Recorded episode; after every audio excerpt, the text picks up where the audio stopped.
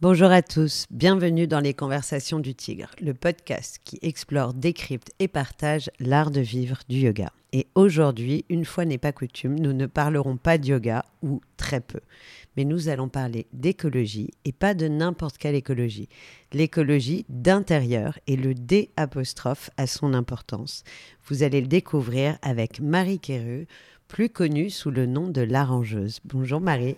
Bonjour Elodie, merci de m'accueillir sur les conversations du Tigre. je suis ravie de t'accueillir à la Maison du Tigre à l'occasion de la sortie de ton livre que j'ai adoré. Je vous le dis tout de suite, je dévoile l'information.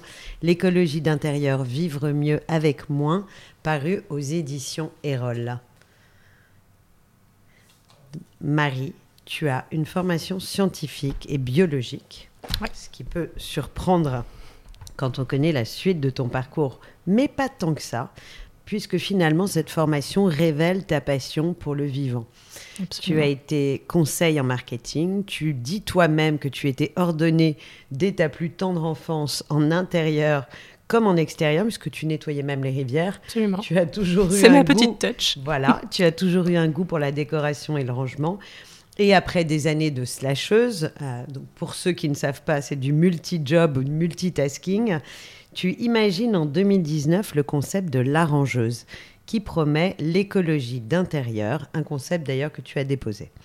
Aujourd'hui, tu accompagnes des personnes, mais aussi des entreprises dans leur cycle d'écologie d'intérieur pour les aider à dépolluer leur environnement personnel ou professionnel. Alors raconte-nous comment est venue l'évidence de ce projet qui est projet de vie devenu projet professionnel? Tout à fait. Alors euh, justement, c'est pas vraiment venu comme une évidence, ça s'est construit au fur et à mesure, comme tu l'as euh, souligné. Moi, j'ai toujours été très ordonnée par nature. Euh, j'aime quand j'ai un sentiment de maîtrise sur mon environnement, donc ça, passe effectivement par l'ordre, mais, mais je dirais que c'est pas ça qui me différencie fondamentalement des autres membres de ma famille ou de mes autres amis. C'était plutôt ma, capacité à faire des inventaires, donc à avoir une forme de de, de, présence continuelle euh, à l'esprit de cet objet. Est-ce qu'il est utile à ma vie aujourd'hui? Est-ce qu'il sera utile à ma vie demain? Est-ce qu'il est en balotage? Est-ce que je dois m'en séparer? Est-ce qu'il me plombe? Déjà à l'adolescence Déjà, ou même avant ça, puisque j'ai des souvenirs de moi, enfant, passer des heures dans ma chambre à ouvrir mes tiroirs, mes placards et à refaire. Après, effectivement, oui, je, je retravaillais derrière l'agencement des objets. Mais ça, quelque part, finalement, c'est un détail. Ce qui était important, c'était ma capacité à faire du tri, à, challenger la pertinence de mes objets dans ma vie. Et euh, ajouter à ça, effectivement, ma, ma, ma, capacité à, enfin, mon, mon, amour de la nature, à vivre euh, chez ma grand-mère, euh, habiter dans un tout petit village où il y avait vraiment rien d'autre à faire qu'aimer la nature. Et donc moi, et nettoyer des rivières. Et nettoyer des rivières, des lavoirs, construire des cabanes, etc. Et en fait, ces deux aspects-là, effectivement combinés. Sont dans les racines fondatrices de la rangeuse finalement, puisque finalement dans l'écologie d'intérieur, on a effectivement ce côté rapport à l'objet, mais dans une finalité qui est plus euh, pour la nature. Alors tu vas nous parler euh, plus en détail du concept, mais je, je vais commencer avant de parler du titre, de parler du sous-titre, Vivre mieux avec moins. Quelles sont les sources d'inspiration? Parce qu'on a, on parle de sobriété heureuse avec Pierre Rabhi, on parle de feng shui. Qu'est-ce que ça sous-tend, vivre mieux avec moins c'est une promesse alors, pour moi, c'est une certitude. C'est-à-dire que je peux le graver euh, dans le marbre ou le signer de mon sang. Je, voilà, je suis persuadée et je le, je le, vis dans mes chairs et je le vis, je le vois aussi dans le retour des personnes que j'accompagne qui me remercient derrière et qui me disent Mais oui, en fait, c'est extrêmement contre-intuitif, mais on vit mieux avec moi. Je, voilà, si on doit retenir une seule chose de cet échange, c'est une réalité, j'en suis profondément convaincue. On vit dans une société qui nous fait croire le contraire en permanence et on, souffre de cette, société de consommation qui nous frustre de façon permanente, mais on vit mieux avec moins, c'est sûr et certain. Et donc, euh, je, le détaille évidemment dans le livre et on y reviendra peut-être sur les causes physiologiques, etc. Mais en réalité, se séparer des objets est extrêmement libérateur. Pour moi, s'il y a un mot, c'est celui-ci. Donc Pierre Rabhi, c'est euh, un inspirateur pour toi? Alors ça va peut-être paraître très prétentieux ce que je vais dire, mais quand j'ai voulu écrire ce livre, vraiment sciemment, enfin euh, par choix, je, n'ai pas, pas lu sur ce sujet-là parce que je voulais pas à quelques moments que ce soit qu'on puisse me dire que je me suis influencée ou quoi que ce soit. Ensuite, par contre, j'ai lu, euh, j'ai lu effectivement Pierre Rabhi, euh, j'ai lu aussi Sébastien Boller qui parle du bug humain. Euh, et en fait, je me suis, j'ai aussi découvert Frédéric Lenoir sur, sur le côté, notamment sur Spinoza, Jung, etc., du désir, Et je me suis dit à quel point ce que, je, ce que je disais avait du sens, pas seulement pour notre intérieur, mais aussi pour notre intériorité que effectivement on pouvait y trouver vraiment un lien scientifique que moi je défends, mais qui, m'a été confirmé par la lecture de Sébastien Boller. Euh, on peut y trouver un lien philosophique. voilà. Et donc ça m'a extrêmement rassurée sur le fait que j'étais loin de raconter que des âneries, même si moi j'en étais persuadée, mais je, n'ai pas fait l'exercice avant. Justement. Alors, dévoile-nous donc ce qu'est le concept d'écologie d'intérieur. Et je dis bien d'intérieur versus l'écologie intérieure que les yogis connaissent bien. Tout à fait. L'écologie de soi. Voilà, que euh, au yoga, voilà, l'écologie intérieure nous parle. Quelle est l'écologie d'intérieur Alors l'idée, c'est de faire évidemment un parallèle avec l'écologie tout court. Hein. Donc l'écologie, c'est la science qui étudie euh, les êtres vivants au sens large dans leur environnement et en interaction avec l'homme. Et l'objectif de l'écologie, ben, c'est de réduire l'impact négatif de l'homme sur le vivant. De la même façon, l'écologie d'intérieur, elle interroge notre rapport à l'objet dans notre environnement, que ce soit notre environnement de vie, notre maison, notre environnement de travail, notre bureau, ou l'environnement au sens large, c'est-à-dire la nature. Et l'objectif, là aussi, c'est de rééquilibrer cette relation tripartite entre nous, nos objets et l'environnement au sens large pour, voilà, bah, pour vivre mieux avec moi, justement. Alors toi, tu es une passionnée du vivant, je l'ai dit en introduction, du scientifique, de l'humain. Je vais lire un, passage de ton livre. Si le mot écologie peut faire peur, car on y associe immédiatement la notion de contrainte, l'objectif de l'écologie d'intérieur est au contraire de se faire du bien. Il s'agit d'accroître notre bien-être personnel et de transformer une contrainte en une réelle opportunité. Mettre en œuvre les principes de l'écologie d'intérieur demande une dose de courage, car il faut contourner les principes biologiques ancrés en nous, s'élever contre certaines croyances archaïques et familiales mais c'est en vivant avec moins que nous, vivons pardon, véritablement plus heureux. Alors toi, tu es une passionnée du vivant, on l'a dit en introduction, du scientifique, de l'humain. Et tu expliques-nous physiologiquement pourquoi et comment l'objet a pris une telle place dans nos vies au fil de l'histoire et pourquoi tu dis que finalement, on doit casser certaines croyances archaïques et familiales. Oui, en fait, ce que je dis, c'est Pour mieux s'en débarrasser. Il faut réussir à, quelque part, hacker notre cerveau. Notre cerveau, une de ses missions principales, c'est d'assurer notre survie. Il a évidemment tout un tas d'autres missions, c'est un organe absolument incroyable, mais une de ses missions les plus primitives, hein, on va dire... Si Le cerveau reptilien. Voilà, exactement, c'est d'assurer notre survie dans un milieu qu'on va considérer comme hostile, dans le sens où il y a des dangers, des maladies, des intempéries et que l'on n'a pas accès euh, aux, biens euh, ou aux informations facilement. Et donc, euh, au, fil, au fil des ans, hein, il, faut, vraiment se replacer dans un contexte il y a très longtemps, il y a des, des milliers, des millions d'années. Effectivement, posséder un objet ou une information, parce que c'est important hein, dans mon livre et, de manière générale, quand je parle de rapport à l'objet, je parle tant du tangible que de l'intangible. Donc l'objet physique qu'on tient dans ses mains, mais aussi les informations, les relations, etc. Posséder un objet, donc euh, que ce soit de la nourriture, que ce soit quelque chose pour se protéger, que ce soit une relation sociale, un partenaire sexuel, évidemment, tout ça, dans un contexte euh, d'environnement hostile, représente un avantage représente un avantage pour la survie. Tu comprends assez aisément que si euh, moi, j'ai euh, de la nourriture en quantité, je peux me reproduire avec des partenaires sexuels, que je suis euh, dans un groupe où je suis protégée par mes pères, que je suis abritée dans une cabane, voilà, j'ai plus de chances de m'en survivre que si toi, tu n'as rien de tout cela. Et donc, accumuler est un avantage. Et donc, au fil de l'évolution, et de la main invisible de la sélection naturelle, ont été sélectionnés les individus qui avaient le comportement le plus défensif par rapport au rapport à l'objet, c'est-à-dire qui accumulaient plus parce qu'ils avaient plus de chances de se reproduire. Et comme la survie de l'espèce passe par la survie de chacun des individus qui la constituent, eh bien, au fur et à mesure du temps, nous nous sommes forgés un cerveau d'accumulateur. Et donc aujourd'hui, ça n'a plus de sens, puisque nous vivons dans un monde de surabondance où tout est à portée de main, mais ça, notre cerveau ne le sait pas, puisqu'il continue de se comporter comme si on manquait de tout. D'où cette fameuse petite phrase que j'aime à dire, qui est la traduction dans notre langage moderne de cette pulsion euh, archaïque de survie, c'est on ne sait jamais, ça pourrait servir. On est toujours face, et ça c'est notre cerveau qui nous envoie cette phrase, parce que... C'est vrai, c'est très reptilien. Voilà, pour lui, on est vraiment en situation de vie ou de mort. Et donc, euh, il y a urgence à nous faire conserver des objets ou nous en faire acquérir d'autres. Alors avant d'expliquer le déroulé de ta méthode que j'ai trouvé hyper intéressante parce que c'est très rassurant et très encourageant, euh, parle-nous des différentes pollutions. Tu, évoques l'idée que finalement avec cet amas d'objets, euh, tangibles et intangibles, c'est hyper hein, intéressant, de, hyper important.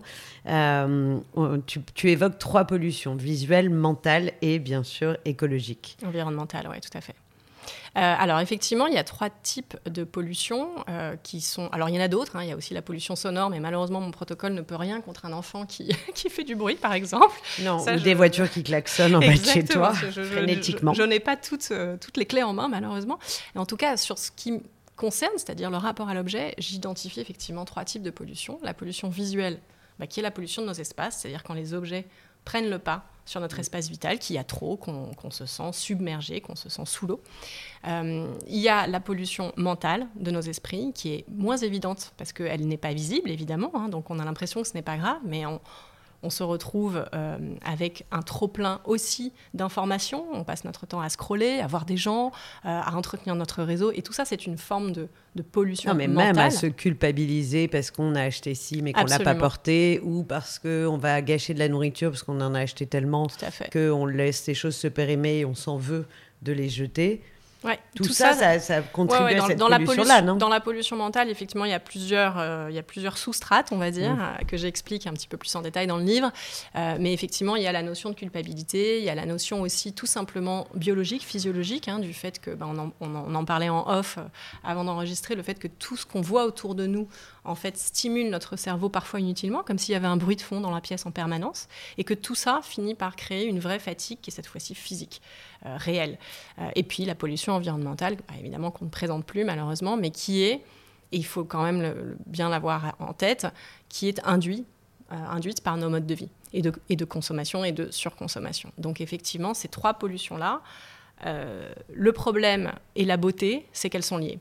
Et que si on agit sur l'une, eh ben, on peut agir sur l'autre. Et donc généralement, on commence par agir de, façon très égoïste, très individuelle sur la pollution visuelle, parce qu'on a envie d'avoir une jolie maison, un joli bureau, on a envie de se sentir mieux. Donc on va agir sur l'une et ça va en cascade agir sur les autres. Et c'est ça qui est magnifique dans l'exercice, c'est que on ne le fait pas. Enfin, je veux dire, même si on n'a pas de conviction écologique, même si on, se fout complètement de la planète, ce qui est, enfin, ce qui est ok. Je veux dire, moi, je suis pas dans le jugement. On, peut vouloir. Euh, ne pas être euh, écolo. Ne pas s'en préoccuper. Oui. Voilà, chacun a ses problématiques, on va dire, et ses contraintes. Mais en faisant cet exercice, in fine, on va forcément avoir un impact, puisque notre façon de posséder est liée indéniablement à notre façon de consommer. Et donc, si on change notre façon de posséder, on va changer notre façon de consommer. Et c'est ça qui est magnifique dans l'exercice. Alors, ta méthode, elle est très euh, pragmatique, hein, même scientifique. Et euh, je vais, si tu m'autorises, je vais montrer. Justement, tu parlais de cascade. Il y a donc un cycle je parle même d'un protocole, parce voilà. que c'est le côté très scientifique. C'est un, protocole protocole en cinq étapes. Qui est en cinq étapes euh, et qui est basé sur pardon, qui est basé sur trois piliers le beau, le basique, le durable. Moi, en lisant le pratique, le, beau, pratique, le, pratique, le, beau, le pratique, le durable. Et on aurait presque pu euh, rajouter le, mot liberté quelque part, parce qu'on a le sentiment qu'à la fin, la liberté arrive dans les piliers. Alors, les cinq étapes que tu vas nous expliquer de ton cycle idéalisé, visualisé, essentialisé, très important, réorganisé, édité. Oui. Alors, juste pour revenir sur ce que tu as dit, euh, sur la, notion de, liberté et les piliers, effectivement, la, liberté, la libération, c'est pour moi, c'est c'est pas un pilier, c'est un, un bénéfice. C'est-à-dire ce que tu obtiens une fois que tu euh, a réussi à, justement te libérer de ce trop-plein, qu'il soit visuel, mental ou, euh, comme on l'a vu. Euh, et, l'idée, c'est de se dire, voilà, la libération, elle advient effectivement, mais comme une conséquence de ce travail euh, de l'application du protocole. Et les, trois piliers, le beau, le pratique, le durable, ils s'opposent à la pollution visuelle, mentale et environnementale. C'est aussi quelque chose, c'est pas, ce ne sont pas les critères que tu vas utiliser pendant le, pendant le protocole, parce que ça c'est trop complexe. Tu mmh. vois, si tu dois te, commencer à te demander est-ce que c'est beau, pratique et durable, c'est tellement dur de se séparer d'objets que tu n'y arriveras pas. C'est une, c'est plutôt un art de vivre que tu mets en place ensuite dans ta vie quotidienne. Une fois que tu as fait, on va dire, le gros du travail, que tu as éliminé le trop-plein qui vraiment te plombe, ensuite, chacune de tes décisions, qu'elles soient personnelles ou professionnelles, pourront être guidées par le beau, pratique et durable.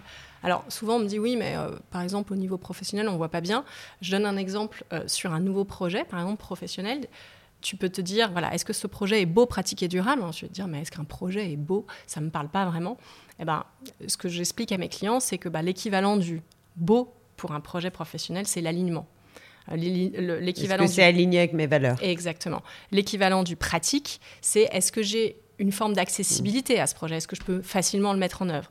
Et est-ce que c'est durable? Bon, bah là, on comprend bien. Euh, c'est aussi, est-ce qu'il y a un potentiel aussi, tout simplement business, euh, nécessaire? Donc, tu vois, on peut, en fait, mais on y reviendra peut-être, mais ce protocole, effectivement, il ne se décline pas que euh, on va dire, sur une problématique totalement ménagère qui serait liée aux objets physiques. En revanche, il se décline vraiment dans l'ordre que tu donnes. Il y a ces cinq étapes et il faut d'abord idéaliser. C'est important de respecter les cinq et étapes. Visualiser avant de rentrer dans le concret, dans l'action. Absolument. On a toujours, et c'est très humain, envie de bah, d'aller vite, hein, de passer, euh, au, concret et aux choses sérieuses, sauf qu'on voit bien euh, que dans ce rapport à l'objet, il y a une dimension très mindset. En fait, euh, le plus dur dans cet exercice, c'est de comprendre que les objets nous font du mal et qu'ils enfin voilà, sont une forme de pollution pour nous et pour le monde. Et donc, de, passer tout de suite à l'étape de tri sans prendre le temps de réfléchir, de comprendre, de visualiser, je vais y revenir sur les étapes, ce serait en fait skipper la partie la plus importante hmm. du process, qui est de, prendre conscience, en fait. La prise de conscience, c'est en fait ça le plus dur, parce qu'une fois qu'on a le déclic, une fois qu'on a compris, se séparer d'objets devient facile. Et donc c'est pour ça que ces étapes, elles sont dans cet ordre-là. Je les saucissonne aussi, parce que je pars du principe que c'est si difficile de séparer d'objets, que bah, le plus simple, c'est qu'il y ait une étape, une action. Si on doit faire plusieurs choses, en fait, c'est trop compliqué. Et donc il faut aider il faut nous aider à hacker notre cerveau en simplifiant les choses au maximum. Et donc effectivement, tu as une première étape qui est idéalisée, qui est simplement de définir tes objectifs, là où mhm. tu veux aller, et qu'est-ce qui, qu'est-ce qui va faire que tu vas être motivé tout au long du process. Donc ça, ça, nécessite de rêver un petit peu, parce que si euh, on le fait pour de mauvaises raisons, bah, on va perdre sa motivation très très vite. J'imagine qu'il y a des parallèles avec, avec vos pratiques euh, assez clairs. Non, mais tout est, c'est ce qui est intéressant d'ailleurs, c'est que dans, dans, chaque étape, il y a des parallèles. J'imagine bien. Je ne les connais pas parce que je ne pratique pas moi-même, alors que je devrais, mais je, je vois assez bien qu'il y a une vraie philosophie aussi derrière. Donc, euh, voilà. Ensuite, il y a l'étape de visualiser qui est hyper importante pour la vraiment pour cette création du déclic, cette awareness. Oui, là pour le coup, scientifiquement, on sait que le cerveau qui visualise ressent déjà les mêmes effets que si c'est ancré dans la réalité. Oui, et là surtout, c'est de se dire à quel point on a trop. En fait, on le sait, on intuitivement, si on commence à lire ce livre, c'est qu'on a un problème de trop plein. Donc c'est qu'on se doute bien qu'il y, y, a un petit sujet, mais on ne sait pas à quel point. Et en fait, de le voir concrètement, ça va nous créer un déclic. La plupart des personnes, quand, je leur fais rassembler tous ces objets et que je leur dis bah, qu'est-ce que vous ressentez, c'est un, une forme de dégoût. C'est la phrase qui revient le plus souvent euh, chez mes clients, c'est bah, c'est n'importe quoi. Et ce c'est n'importe quoi, il est hyper important pour moi parce que je leur fais toucher du doigt le fait que, ok, donc vous êtes en train de me dire que votre façon de consommer jusqu'à présent n'était pas la bonne. Bah, on va se le redire ça. Parce que en fait, c'est pas juste un problème de ah c'est pas très bien rangé chez moi. Ça, on s'en moque. C'est pas ça la finalité. La finalité, c'est de comprendre que ce trop plein d'objets, il crée, il crée un stress, il crée une, anxiété, il crée parfois même euh, un, malaise social. Il y a des personnes qui ne peuvent plus accueillir chez eux parce qu'il y a une forme de honte, etc. Et donc c'est ça qu'il faut comprendre. Et c'est à ce moment-là qu'on se dit, en fait, ces objets me font du mal. Mais souvent, on le, on le sait intuitivement. Mais on ne sait jamais à quel point. Voilà. Mais tu sais, c'est Christophe André qui parlait d'acrasie. C'est ce phénomène psychique qui fait qu'on sait ce qu'on devrait faire ou ce qu'on ne devrait pas faire parce que c'est mauvais pour nous, mais néanmoins, on, le fait quand même. Donc il y a un peu ça, il y a un peu ce truc de dire ah non mais je sais qu'il faut pas que j'achète cette énième euh, pull et voilà, mais malgré tout, je le fais, je, vais dans mes limites là où je sais que j'ai plus le droit d'aller. Mais tu sais, c'est comme, je vais faire un parallèle qui n'a rien à voir, mais c'est comme les enfants qui veulent pas finir leur assiette, qui étalent un petit peu partout en disant c'est bon, il y en a plus. C'est un peu la même chose. on étale nos objets dans des placards, dans des tiroirs. Il y en a un petit peu partout, donc bon, on se dit c'est ok globalement. Et en fait, quand tu rassembles tous ces objets, tu te dis bah là c'est pas ok du tout. En fait, t'as pas fini ton assiette. Et, et donc c'est ce parallèle là qu'il faut faire à la phase de visualisation. Et une fois qu'on a pris ce déclic, une fois qu'on se rend compte que ah oui, c'est vraiment euh, ça me stresse, enfin rien que de le voir, je, ne me sens pas bien devant cette montagne d'objets. Et eh bien là, on peut faire le chemin vers l'essentiel et commencer à se dire ok, je ne vais garder que ce qui est vraiment essentiel. Et donc c'est la fameuse phase numéro 3 où on doit trier et, c'est là à ce moment-là qu'on doit hacker son cerveau et que pour moi, je dis le, critère absolu, c'est de comprendre que, donc on l'a vu avant, le cerveau nous fait conserver des objets pour de mauvaises raisons, et que donc, bah, dès qu'on doute, Ouais, quand on doute, on ne doute, plus. Mais alors justement, ce que je trouve intéressant, c'est que plutôt que la, sobriété ou le minimalisme, toi, tu proposes ce que tu appelles l'essentialisme, qui est une notion moins contraignante finalement, qui sous-tend l'idée qu'on a le choix et qu'il y a une sélection qui nous rend heureux ou qui nous satisfait. Exactement. mais qui nécessite une qualité, et tu vas voir pourquoi je la rapproche évidemment du yoga, euh, c'est le discernement. Et tu dis notamment, la clé de notre réussite ne réside pas dans notre capacité à conserver un intérieur parfaitement rangé. Pour maintenir l'équilibre, l'important est de consommer avec discernement. Et le discernement, c'est une qualité qu'on développe justement en yoga, qu'on appelle bouddhisme. Je ne le savais pas. Mais alors, sans hors yoga, euh, comment est-ce qu'on apprend justement à décerner alors que depuis l'enfance, on nous inculque cette idée du plus? Regarde les carottes éducatives, je suis la première à le faire. Si tu fais ceci, je t'offre cela ou je te donne ceci, etc. Donc, on a beaucoup, la plupart d'entre nous, dès l'enfance, cette idée de récompense. Donc, que l'accumulation finalement ou les nouveaux objets viennent euh, sanctionner positivement une bonne action. Tout à fait, mais c'est pour ça que finalement il faut la, la déconstruction, elle est, elle est ah, compliquée. C'est pour ça que je dis qu'il faut du courage, c'est vrai, quelque part. Tu l'as dit. Je ne mens pas. Tu l'as dit. et c'est pour ça qu'effectivement, mon, mon, ma, ma mission, euh, elle est tout simplement de, enfin tout simplement et de façon très, euh, euh, ça peut faire rire, mais c'est de changer le monde. Enfin, effectivement, il y a, y a, quelque chose de, de l'ordre de ça, c'est-à-dire, alors, je, tu disais que je n'utilise pas le mot de sobriété, si, mais, mais, mais avec le qualifié, c'est-à-dire sobriété épanouissante, sobriété inspirante.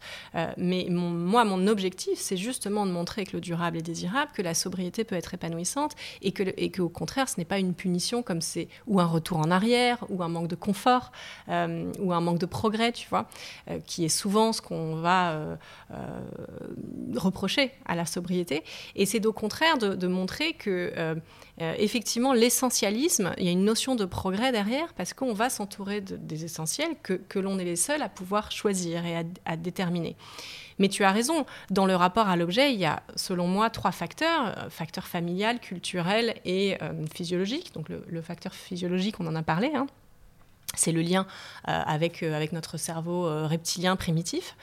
Et puis, effectivement, le, le, biais culturel, c'est ce que tu décris, effectivement, c'est de se dire, en fait, aujourd'hui, la consommation est perçu comme quelque chose de positif qui nous fait du bien. Euh, quand on a euh, une bonne nouvelle, on se, euh, on s'auto-congratule en s'achetant quelque chose. Enfin, il y, a un lien permanent à je consomme donc je suis. Mm. Et, c'est ça qu'il faut absolument déconstruire en fait, parce que cette consommation, je dis pas qu'il faut arrêter de consommer. Attention, hein, je suis pas pour la décroissance, mais la bonne, il y a la bonne consommation qui effectivement nous est nécessaire et, nous fait du bien elle répond à un besoin.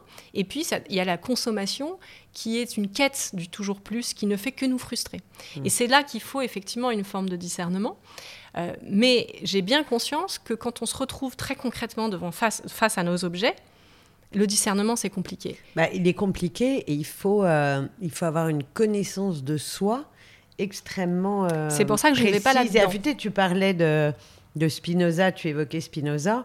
Euh, qui disait que la, liberté commence dans la connaissance de soi. Et c'est vraiment ça, finalement, c'est qu'il faut, enfin, il faut aller au-delà, finalement, presque de ton protocole pour, euh, pour avoir des, des, des, clés de lecture, des mm. clés plus fortes encore. Ça, c'est ce que. Alors, ça, c'est ce que tu vas commencer à toucher du doigt une fois que tu auras mis en place le protocole. C'est-à-dire que tu vas mm. avoir des déclics, tu vas comprendre des choses où tu vas te dire. Vous avez vu ah qu'elle dit tu parce que ça veut dire qu'il faut que je le fasse. Hein. On est bien. je, suis engagée dans cette histoire quand même. Mais ce que je veux dire par là, c'est qu'effectivement, si, si je te dis, écoute, euh, il faut que tu aies du discernement sur ce mug, tu vas me dire, mais attends, en fait, je ne comprends pas ce que tu me racontes. Donc, euh, dans mon protocole, justement, sciemment, j'ai souhaité faire des choses euh, que j'ai simplifié au maximum. Ça ne veut pas dire que ça va être facile, une fois encore, ça demande quand même du courage, mais j'ai simplifié mm. au maximum pour essayer de faciliter au maximum cette prise de décision. Et je le rapporte à cette pulsion primitive, à cette pulsion cérébrale et de dire dès qu'il y a un doute, c'est qu'il n'y a pas de doute. Et à ce moment-là, tu n'as pas besoin de te demander est-ce que c'est beau, pratiquer durable, est-ce que je, du, du, discernement, etc. Tu te dis juste est-ce que je suis en train de douter? Si je suis en train de douter, c'est qu'il y a un souci. On doute jamais par hasard. Euh, quand on a un doute sur quelque chose, ça correspond à quelque chose de très aligné. et c'est ça qui est intéressant. confier ce que je te disais tout à l'heure, c'est que c'est vrai que spontanément, je pensais que c'était un peu. Euh, voilà, une, euh, une, lubie pour les altermondialistes, minimalistes, qui voulaient plus, plus, consommer. Et c'est très bien. Et tu vois, je, je, il y a beaucoup de, de, de, personnes dans cet univers du yoga qui, qui sont dans cette voie. Et moi, je suis très admirative. Et plus j'avançais dans la lecture du livre, et plus j'avais le sentiment que tu me parlais à moi, et que moi aussi ça me concernait, et que moi aussi, peut-être, je pourrais y arriver. Et, et c'est vrai que ça fait peur. Et alors, moi, ce qui m'a interpellée, c'est que les objets, on le sait, portent une charge émotionnelle. Ils, ils incarnent souvent dans la matière forme de mémoire cellulaire qui nous relie, tu parlais de, de, pensée archaïque, mais qui nous relie aussi à, des, voilà, à notre famille, à nos parents. À notre histoire personnelle. Et finalement, comment on, peut rompre avec l'objet sans rompre avec le souvenir qui est attaché à l'objet? Mais En fait, en posant la question, tu as la réponse. C'est que tu sais qu'effectivement, il y a un objet d'un côté et puis il y a un souvenir de l'autre. L'objet, il ne fait que porter le souvenir. C'est pas parce que tu vas te séparer de l'objet que tu vas te séparer du souvenir. Alors, plus facile à dire qu'à faire, hein, j'en ai bien conscience. Mais il est important de comprendre, et c'est pour ça que je passe du temps dans la première partie du livre à vraiment expliquer les, les, facteurs du rapport à l'objet. Hein. Donc là, ce que tu évoques, c'est le facteur familial, qui est le tout premier. Il y a le facteur familial, culturel et physiologique. Et, effectivement, parfois on a le sentiment qu'en séparant d'un objet, on va se séparer d'une histoire, on va, on va être presque euh, la mauvaise fille. exactement, exactement, Et que par conséquent, on, voilà, on est une mauvaise personne. Mais à vrai dire, euh, quand tu as trop, que ce soit tangible ou intangible, tu es noyé dans la masse. C'est-à-dire que euh, si tu as besoin d'un objet béquille pour te souvenir d'un souvenir, c'est que cet objet n'est pas si important que ça. Et je suis désolée de dire, ça va peut-être choquer des personnes, mais il y a des souvenirs plus importants que d'autres. Et il y a un moment donné, de la même façon que tu peux trier dans tes faut objets. Tout enlever. Non, il faut pas tout enlever, mais il faut pas tout garder non plus. Mm. Ce que je veux dire, c'est que si tu as besoin de cette petite boîte d'allumettes pour se souvenir qu'un jour tu es allé dans ce bar et que tu avais rencontré telle personne, c'est qu'en fait, tu n'as pas vraiment. Ça, peut être le genre de truc que mais, je fais. Mais hein. parce que c'est tout le monde, mais évidemment. La bonne personne. Mais c'est universel. Mais ce que je veux dire par là, c'est que peut-être quelque part, au fond de toi, tu n'as pas tant que ça besoin hmm. De te souvenir de ce souvenir. Après, euh, moi, je, je, trouve aussi que les objets, surtout les objets d'intérieur, sont un peu le reflet de hmm. qui nous sommes, de notre personnalité. Tu vois, d'avoir euh, euh, plein de photos partout, d'avoir des objets. Moi, j'ai mille bouquins, j'ai des livres absolument partout. Est-ce que dans cette méthode, je me fais l'avocat du diable, on ne risque pas d'aller contre sa nature et finalement de, euh, d'aseptiser un peu notre, euh, notre singularité propre en, éliminant tout alors bien au contraire, parce que justement, je ne parle pas de minimalisme. Je te dis pas, il faut que tu gardes deux photos, trois cadres, un coussin et deux jeans. C'est l'essentiel. C'est ton essentiel. Si pour toi, il y a une certaine collection de, visuels au mur représente quelque chose, hmm. qui je suis pour te dire de le supprimer? Et, j'irai même plus loin, c'est qu'au final, quand tu, quand tu tries selon le critère du doute, on a parlé tout à l'heure du fait que le doute traduit un alignement profond. Et donc à partir du moment où tu élimines tout ce sur quoi tu n'es pas réellement et profondément aligné, tu donc contraposé, se retrouve à ne conserver que ce avec, avec quoi tu es absolument 100% aligné. Et donc, ça exprime foncièrement ta singularité. Et c'est pour ça que les personnes qui viennent me voir en disant bah, j'aimerais bien que tu viennes m'aider euh, à, euh, à, décorer chez moi, je leur dis c'est pas mon boulot en fait. Parce que moi, mon travail n'est pas de te dire de, tu vas mettre telle et telle couleur. J'en sais rien. Je ne sais pas ce avec quoi tu es profondément aligné. D'ailleurs, tu as raison et c'est le bon moment de le dire c'est que tu ne fais pas du feng shui tu ne travailles pas avec. Je suis pas décoratrice d'intérieur, je voilà, suis architecte Tu ne travailles pas avec les énergies, tu ne travailles pas avec l'idée de, de, ce que nous on appelle euh, le prana, et on dit que le prana est dans tout, dans tous les objets, dans le bois, dans la matière, etc. Donc tu ne travailles pas avec ces éléments-là. Non, moi, mon, boulot, c'est de faire révéler en toi ce qui est essentiel et de te de faire prendre conscience, de te coacher quelque part, mais oui, très bonne réponse, que en fait, ce qui Qu'est-ce qui compte vraiment pour toi? Et il n'y a que toi qui peux répondre à cette question. Moi, je ne peux pas te dire ce qui compte vraiment pour toi, c'est des coussins en, velours versus, euh, j'en sais rien, tu vois. Mais je vais faire hmm. advenir, je vais te faire accoucher de ça.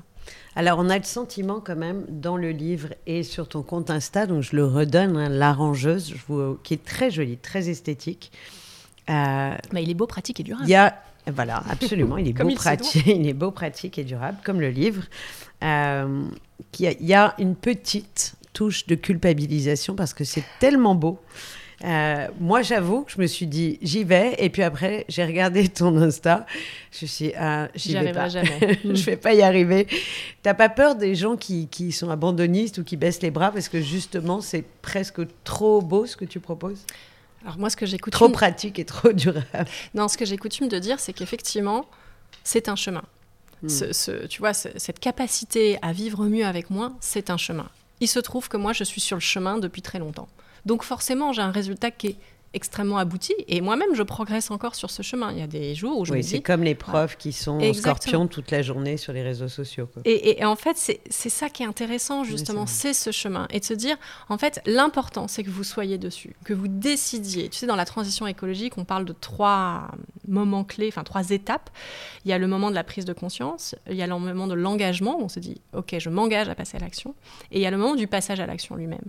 Eh bien, c'est un peu la même chose avec l'écologie d'intérieur le plus important, et c'est pour ça que j'insiste vraiment, c'est la prise de conscience, c'est le déclic, c'est se dire, OK, les objets sont une pollution pour moi et pour le monde, j'arrête de, La façon que j'avais de consommer jusqu'à là n'était pas la bonne. Déjà, de prendre conscience de ça, rien que ça, hmm. c'est la première pierre de l'édifice. Ensuite, on s'engage sur le chemin. Et le protocole est une façon de passer à l'action, une, une façon de donner à chaque individu les moyens de faire ce chemin. Voilà. Après, il y en a peut-être d'autres. Peut-être qu'il y en a d'autres qui vont dire bah, je vais faire autrement.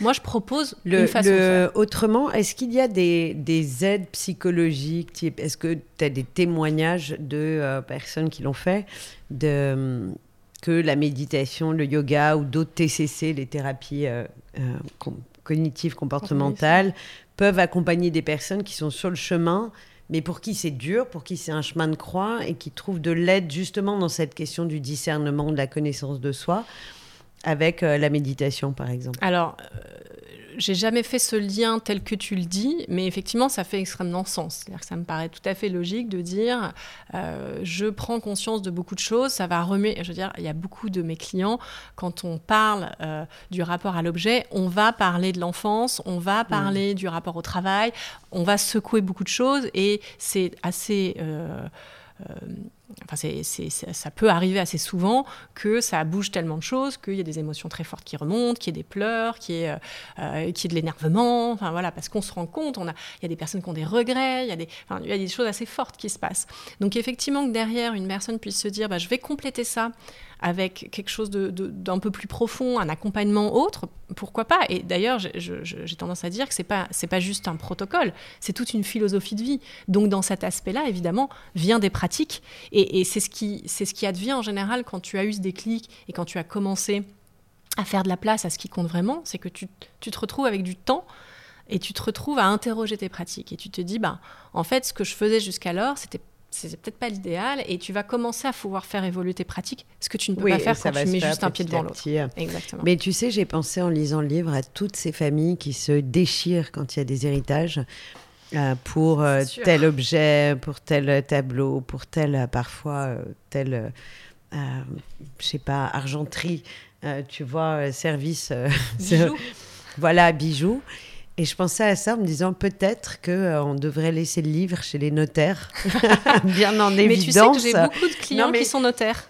C'est vrai? Oui. Non, mais c'est drôle parce que parce que c'est vrai que derrière, et c'est pour ça que cette charge émotionnelle et symbolique de l'objet, euh, tu parlais des enfants, mais entre deux enfants, même souvent devenus grands, qui quelque part se battent pour un objet qui a appartenu à leurs parents, mais qui se battent à travers ça pour l'amour de leurs parents, pour être celui qui représente le mieux leurs parents ou celui qui revendique le plus d'amour des parents. Il y a aussi une question de valeur financière. Il y a une question de valeur. Mais oui, mais je pense beaucoup qu'il y a quand même quelque chose de très euh, émotionnel tu as raison, je, vais faire le tour des, des, offices voilà, notariés en colportant le livre et je pense que tu as une très bonne idée business pour moi. Je t'en bah, N'hésite pas, je suis à ta disposition et je connais plein de notaires. très bien. Alors, au-delà des objets, on parlait de, du tangible et de l'intangible. Tu as raison, nous sommes pollués au quotidien par des charges mentales, des injonctions à la perfection, des boîtes mails surchargées, des journées où s'enchaînent les rendez-vous, les réunions, des gens à voir, des discussions parfois stériles. Il y a vraiment un, un système qui épuise, enfin pardon, une accumulation qui épuise, fatigue le système nerveux. Et je trouve qu'on a de plus en plus de mal à dire stop, on a de plus en plus de mal à dire non, comme si euh, pour pouvoir remplir euh, nos, nos, Instagram d'images, il fallait surtout ne pas laisser de place au vide. Est-ce que ta méthode, elle peut aussi accompagner des personnes beaucoup plus largement, finalement, que sur euh, l'écologie d'intérieur ou en tout cas le, voilà l'idée aujourd'hui les objets matériels font de mm. l'objet. mon protocole, vraiment, il agit sur l'intérieur et l'intériorité. Hein. C'est important de dire que c'est toutes les dimensions. Et tu l'as rappelé, de la même façon que quand on ouvre nos placards, euh, nos tiroirs, on constate qu'ils sont parfois pleins à craquer. et euh, eh bien de la même façon, et même, je pense plus, nos plannings sont pleins à craquer. Euh, on s'impose des obligations dans tous les sens. Euh, il faut euh, organiser X dîners, voire X, X personnes, etc. Et d'ailleurs, j'ai le souvenir d'une amie qui me dit oh, finalement, le confinement nous a fait un bien fou parce qu'on a arrêté la course au dîner. alors évidemment, on était triste non, non, on était tous ravis de, de Mais il y avait un côté de nous.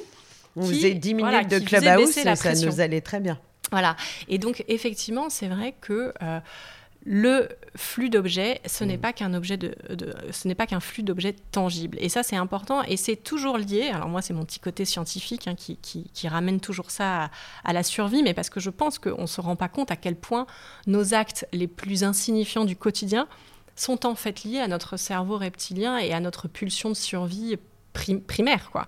Et en fait, euh, tout à l'heure, je t'expliquais que plus tu as d'objets, plus tu as de chances de t'en sortir par rapport à, un congénère qui n'en aurait pas. C'est la même chose pour les objets intangibles, donc les relations sociales, donc les informations. Tu comprends bien que si tu es dans la savane et que tu vois avant le copain qu'il y a une herbe qui bouge et qu'il y a la lionne qui sort du fourré, tu as plus de chances d'en sortir que celui qui était en train de rêvasser. Et voilà.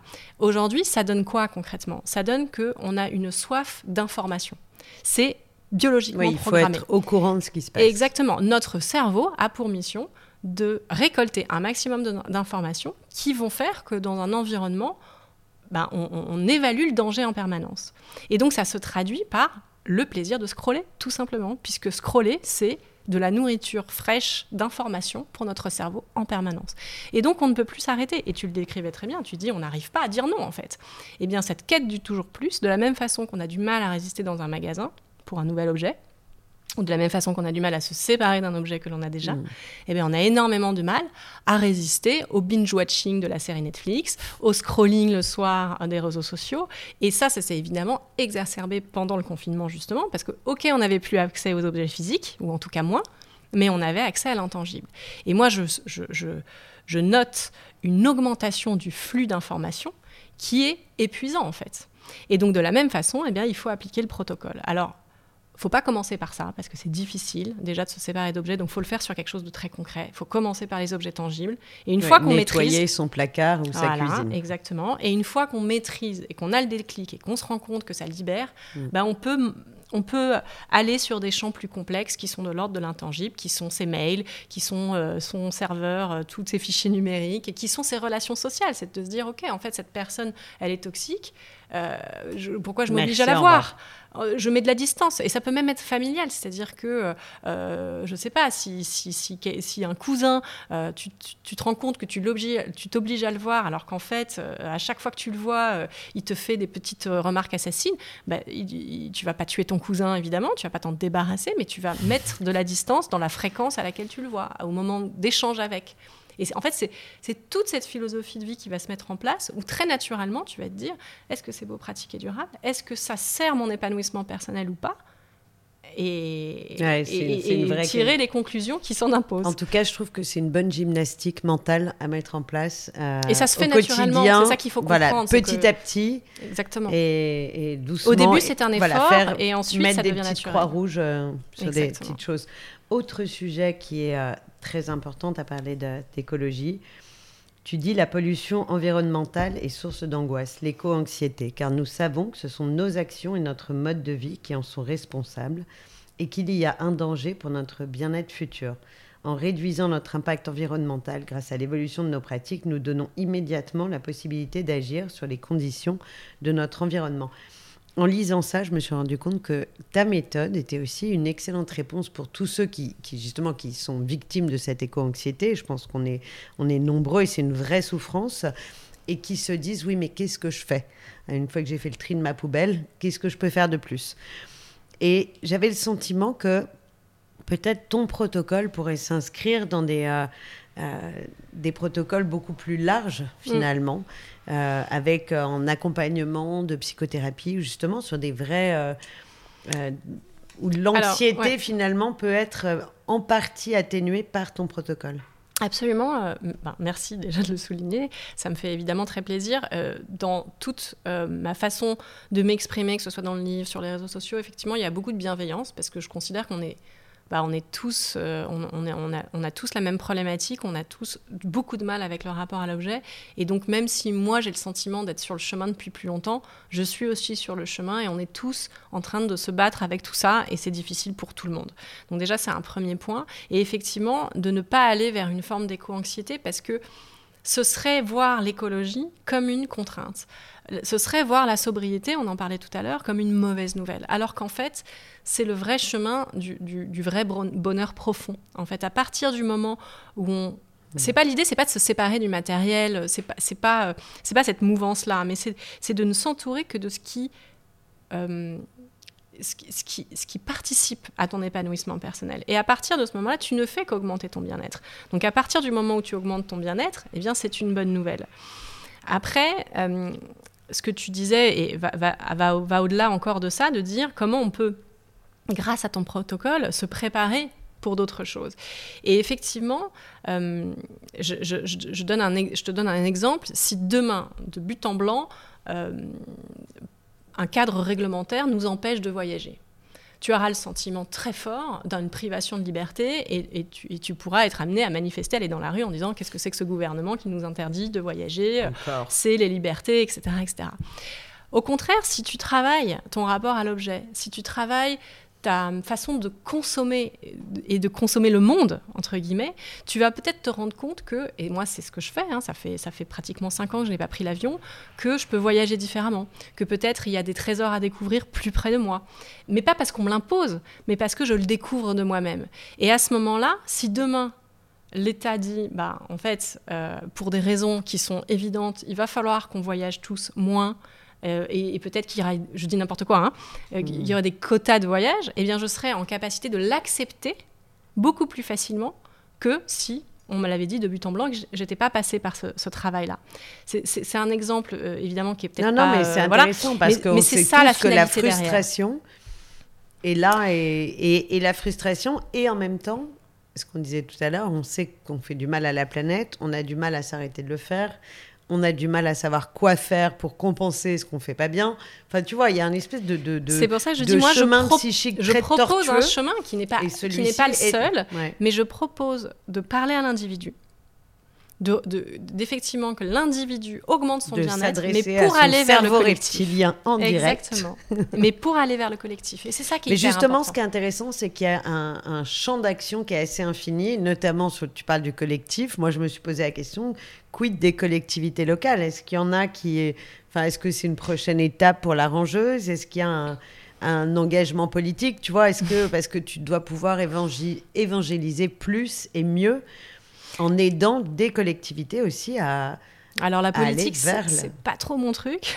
je Non, pense que mais- je suis pas assez non, non, euh, mais en- calme dans, dans pour l'idée Dans l'idée de, euh, de, de l'engagement politique dans le oui. sens euh, Non, grec e- du terme. Effectivement, il y a, il y a- quand je te dis que ma mission, pour la cité. c'est quelque part de changer le monde, de changer la perception qu'on a qui nous fait du mal. Euh, euh, effectivement, mon engagement, il n'est pas simple. Ma promesse, elle n'est pas de venir faire en sorte que chez toi ce soit bien rangé. C'est pas du tout ça mon, mon sujet. Mon sujet, c'est de montrer que notre rapport à l'objet doit être différent. Et il se trouve que pour arriver à cela, j'utilise des méthodes qui sont de l'ordre de l'organisation, du tri, du changement du rapport à l'objet, parce que je considère que c'est un chemin que chacun peut appliquer.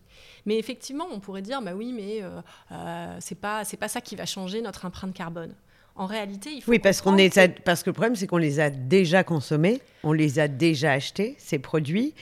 Et puis derrière, qu'est-ce qu'on en fait Tu vois, on va pas jeter ça euh, dans le Non, jardin. en fait, donc, en tu vois, il y a mal aussi, nécessaire. Il il faut aussi que tu expliques comment on recycle derrière, enfin, Oui, qu'on donne, qu'on vend, qu'on fait quelque pas de chose. jeter, mais c'est pas de créer du gâchis.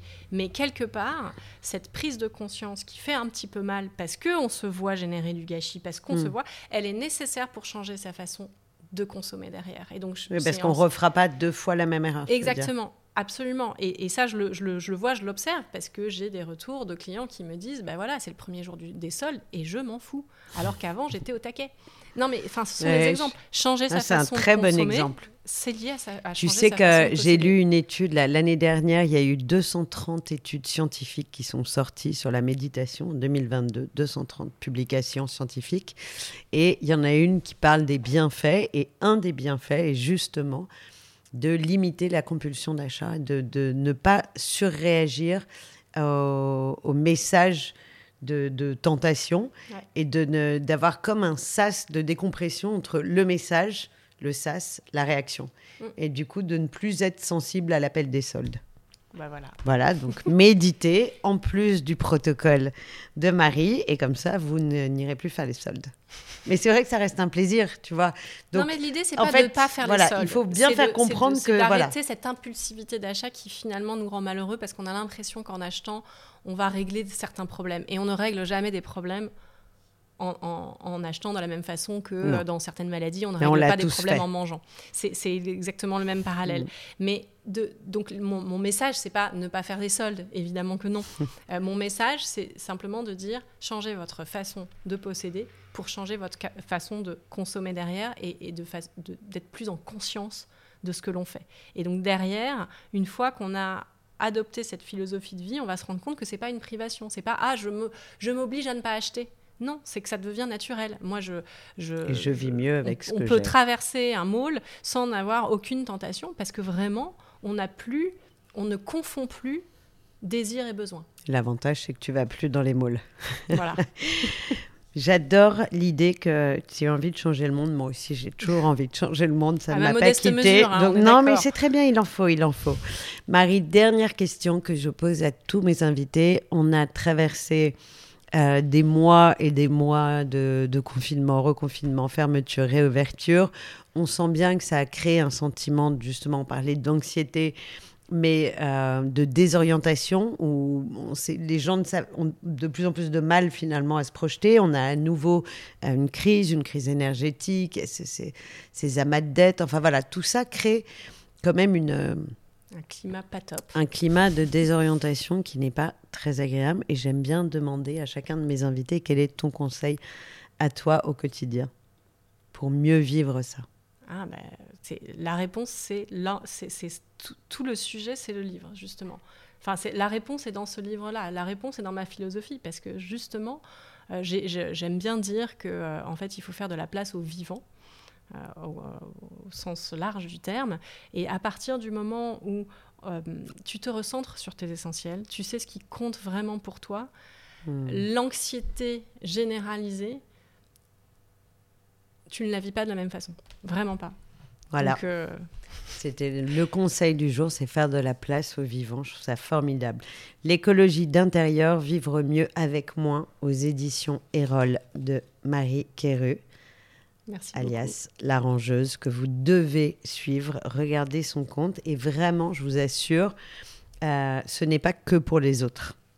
Voilà. beaucoup. Ah oui, non, ça, c'est très universel hein, en fait. Merci infiniment, Marie, d'être venue partager ce moment avec nous. Et Merci à très beaucoup. bientôt. Merci à tous de nous avoir suivis pour cette conversation du tigre. J'espère que ça vous a plu. N'hésitez pas à liker, partager, mettre des étoiles. Et on se retrouve très vite pour un nouvel épisode. À bientôt.